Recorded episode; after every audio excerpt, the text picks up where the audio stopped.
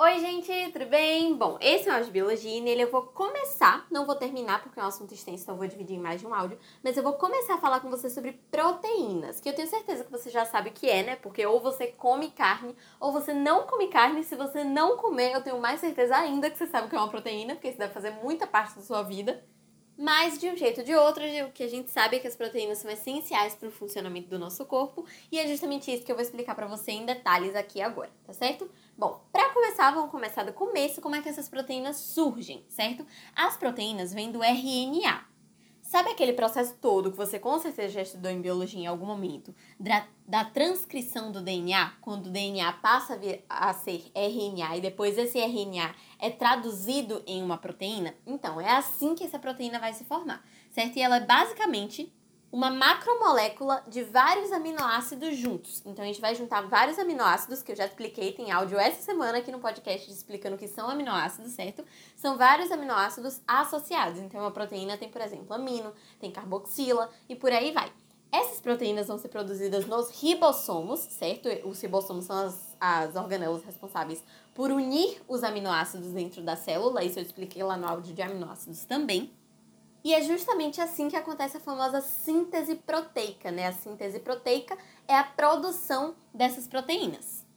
É basicamente quando os ribossomos pegam vários aminoácidos, né, e fazem ligações peptídicas entre eles. Quando eles fazem essas ligações, eles produzem proteínas, liberam água, então é aquele esquema todo que eu também já tinha explicado no áudio de aminoácidos sobre síntese por desidratação, lembra?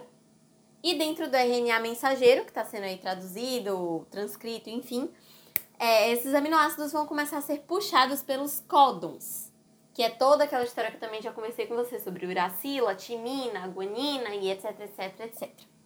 Mas tá, antes de começar a classificar as proteínas, que é o que eu realmente vim aqui fazer com você, eu queria só separar para você o que são aminoácidos naturais e essenciais. E nessa parte você preste uma atenção mais cuidadosa, porque isso aqui cai bastante em prova, certo?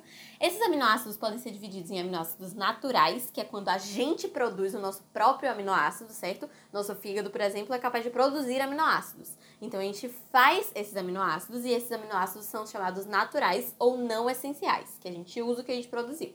Já os essenciais é o que a gente adquire comendo, que a gente adquire pela alimentação. Até porque, por exemplo, todos os 20 aminoácidos que estão envolvidos aí na nossa síntese proteica são produzidos pelos vegetais. Então, quando a gente come vegetais, a gente está ingerindo esses aminoácidos essenciais. Fechou? Pronto. Agora a gente pode começar a classificar essas proteínas. A primeira classificação que a gente vai fazer delas vai ser em simples e conjugada. Existem alguns tipos de classificação proteica e a gente vai passando por eles ao longo do áudio, tá certo? Bom, o que seriam proteínas simples? As simples é as, são as que só têm aminoácidos na composição dela, certo? Desde o início eu tô te falando que ela é formada por ligações peptídicas entre aminoácidos. Então, a simples é só aminoácido. E um exemplo muito famoso aqui de proteína simples é a queratina. Cuidado, queratina não é a mesma coisa que quitina. Quitina estrutural é aquele rolê todo que eu te expliquei do esqueleto, dos artrópodes. Lembra que eu te falei há um tempão? Isso é outra coisa muito diferente. Proteína é queratina. E a queratina está presente na sua pele, nos seus pelos, nas suas unhas, etc. E ela é uma proteína impermeabilizadora. Então, por exemplo, se você pingar água na sua unha, sua unha não vai absorver essa água. Por quê? Justamente por ela ter queratina. É essa queratina que impermeabiliza algumas estruturas do nosso corpo, tá bom? E ela é uma proteína simples. Além das simples, existem as proteínas conjugadas, ou seja, você tem ali todos os aminoácidos com as ligações peptídicas, tudo bonitinho, tudo certinho, mas para ela funcionar, ela vai precisar de uma parte que não é proteica, que não é de uma proteína. Então é um outro elemento de um grupo que a gente chama de grupo prostético, que vai grudar ali nos aminoácidos para poder formar lipoproteínas, glicoproteínas, nucleoproteínas ou metaloproteínas. Então você vê que a conjugada ela não é puramente uma proteína, certo? A proteína ela é simples, a conjugada é a proteína formada por aminoácido ali bonitinho, unida a outra coisa. Então, por exemplo, as lipoproteínas são quando as proteínas se associam a lipídios, que é o exemplo que eu te dei no último áudio agora que eu estava falando com você de LDL, HDL, lembra que eles se associam, se associam às proteínas para poder transportar colesterol? Então, isso é uma proteína conjugada, certo? Se lipoproteínas são proteínas com lipídios, glicoproteínas, você imagina que são proteínas com carboidratos ou glicídios, né? Que eu também já gravei áudio explicando aqui. As nucleoproteínas vão ser proteínas associadas a ácidos nucleicos. Se você não lembra, ácido nucleico que forma né, DNA, RNA, etc. E essas proteínas vão ser, por exemplo, as estonas. As estonas. Estonas, se você não sabe, são os filamentozinhos em volta dos quais o DNA se enrola. O DNA ele é uma hélicezinha, né, uma hélice dupla, ele é todo enroladinho e ele se enrola em volta das estonas, que são nucleoproteínas. Então por aí você já pega a importância do negócio lá nos ácidos nucleicos. Por último, a gente tem aqui as metaloproteínas, que também é bem lógico, né? São proteínas associadas a metais. E um exemplo dela que é muito famoso e que é essencial para o seu corpo, para você saber para sua prova também, é a hemoglobina.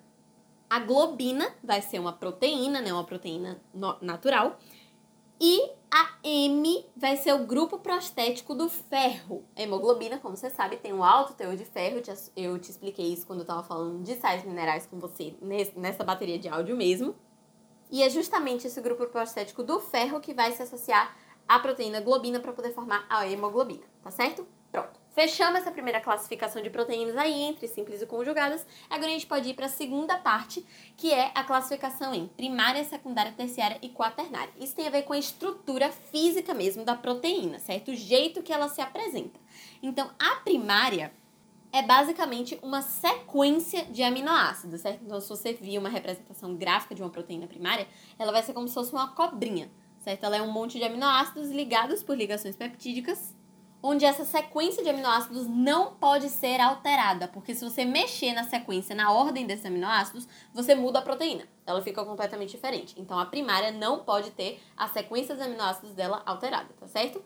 A secundária vai ser também um filamentozinho, tipo eu te falei que a primária é uma cobrinha, né? Só que na secundária a gente vai ter essa cobrinha se enrolando em torno de si mesma. Então ela vai formar como se fosse uma hélice, como se fosse um RNA Sabe que é um filamentozinho único que tem uma hélice? Então, essa é a proteína secundária. E aqui a gente não vai ter ligações peptídicas. Então isso aí você guarda bastante, porque a ligação peptídica, ela tá na primária.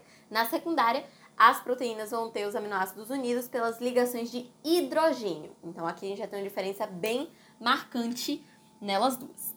Bom, depois a gente tem as terciárias, que a gente vai pegar aquela hélice da secundária, lembra? E a gente vai embolar ela para formar uma bolinha. Ela fica um conglomerado da hélice, fica bem bagunçadinha, mas é a terciária. E ela é basicamente quando pontos daquela cadeia que eu te falei entre aminoácidos e ligações de hidrogênio se atraem ou se repelem. Então, se tiver uma atração ou uma repulsão entre esses pontos, eles vão se embolar, vão se embaralhar, enfim, vão se embaraçar ali neles mesmos, e aí eles formam a proteína terciária, ok? Por último, a gente vai ter a proteína quaternária, que é quando a gente tem duas ou mais cadeias polipeptídicas, que são aquelas cadeias que eu te falei que ficam embaralhadinhas ali na terciária, certo? Unidas entre si. Então, quando a gente tem várias terciárias unidas, vai ser uma quaternária. Um exemplo disso é, por exemplo, a globina. Lembra que eu te falei que a globina é a proteína ali que forma a hemoglobina quando se une com o metal do ferro? Então, a globina ela vai ser formada por duas cadeias alfa e duas cadeias beta. Então ela vai ser quaternária, né? Porque tem duas ou mais cadeias polipeptídicas juntas. E quando você tem uma estrutura quaternária na proteína, ela só vai funcionar no seu corpo se você tiver tudo junto. Então não tem como uma proteína que precisa de duas cadeias alfa e duas cadeias beta funcionar com duas alfa e uma beta. É impossível. Ela precisa de todas ali para ela poder exercer a função dela, certo?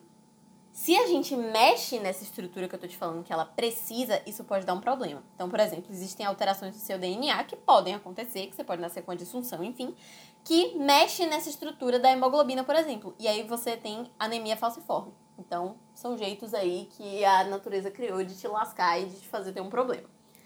Enfim, eu vou parar por aqui. Eu não terminei, eu ainda quero falar com você sobre funções da proteína, certo? Que tem uma parte maiorzinha, mas esse áudio já tá grande, então vamos passar pro próximo. E no próximo eu continuo daqui de onde eu parei, tá certo? Te espero lá, um beijo, tchau!